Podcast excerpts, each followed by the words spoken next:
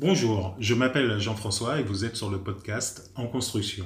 Alors aujourd'hui pour l'épisode 0, je vais me présenter et vous présenter l'objet de ce podcast.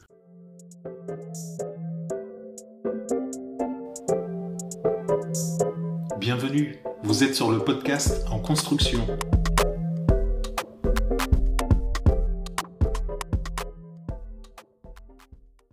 Je suis donc Jean-François et après une vie parisienne, j'ai emménagé en périphérie de Lyon où j'habite maintenant depuis environ 6 ans. Alors je suis arrivé ici pour des raisons professionnelles concernant ma chérie, mais pour ma part, je suis arrivé sans travail. C'est à ce moment que j'ai créé mon premier statut d'auto-entrepreneur en tant qu'artisan. Alors de cette expérience, j'ai eu le plaisir de faire face à plusieurs difficultés. Que ce soit pour trouver des clients, pour gérer l'administratif, les relations avec les différents services d'État, la gestion du budget et plein d'autres compétences que j'ai dû acquérir sur le tas et rapidement. Je retire de cette expérience une chouette façon de vivre. Bien sûr, être son propre patron n'est pas chose facile, mais vous avez tout de même toute la liberté d'agir à votre guise. Vous choisissez de faire ce qu'il vous plaît, en quelque sorte, même s'il y a des contraintes. Mais celles-ci sont bien en dessous du salariat. Alors malheureusement ou pas, je n'ai pas su développer cette activité et j'ai dû rapidement me rendre à l'évidence de retrouver un emploi de salarié, laissant ainsi de côté mon envie d'entreprendre. Par la suite, j'ai donc repris le schéma du transport, boulot, dodo, et j'ai ainsi participé à construire les rêves de quelqu'un d'autre tout en laissant les miens de côté. Et pourtant, la pression de salarié est la même qu'être à son compte, voire pire. Vous devez aussi rendre des comptes, avoir des résultats, être performant, mais pour une reconnaissance quasiment nulle, à part le salaire et encore. Alors les inconvénients peuvent être nombreux, comme par exemple prendre les transports pour vous rendre sur votre lieu de travail. Ce temps-là n'est pas payé sur le salaire, il est donc souvent perdu. Faut-il donc avoir la chance de trouver un poste à proximité de chez soi? Vous devez aussi côtoyer des collègues pas toujours agréables et avec lesquels vous n'avez aucun atome crochu. Vous ne pouvez pas choisir votre cercle de travail. Et que dire des horaires fixes et contraignants de l'entreprise? La plupart de ceux-ci étant choisis de façon tout à fait arbitraire, qui plus est.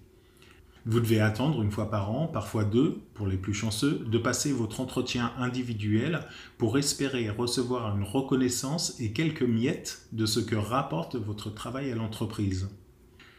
Avec encore plus de chance, vous obtiendrez en fin de carrière une augmentation de 2% de votre salaire de départ. Et encore, faudra-t-il rentrer dans les grilles salariales? J'exagère, mais la plupart seront loin des 70% d'augmentation de fin de carrière selon une enquête de France Stratégie publiée en 2018. Et c'est vraiment, et encore avec plus de chance, de ne pas vous faire licencier. Mais par contre, vous ferez plus souvent face au nouveau collaborateur qui sera rentré avec un salaire plus élevé que le vôtre pour un poste égal.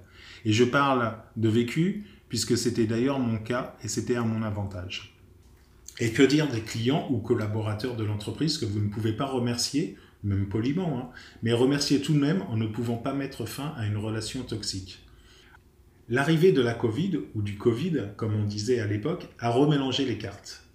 En effet, ce dont on parlait depuis les années 70 s'est enfin concrétisé à très grande échelle et s'est imposé massivement.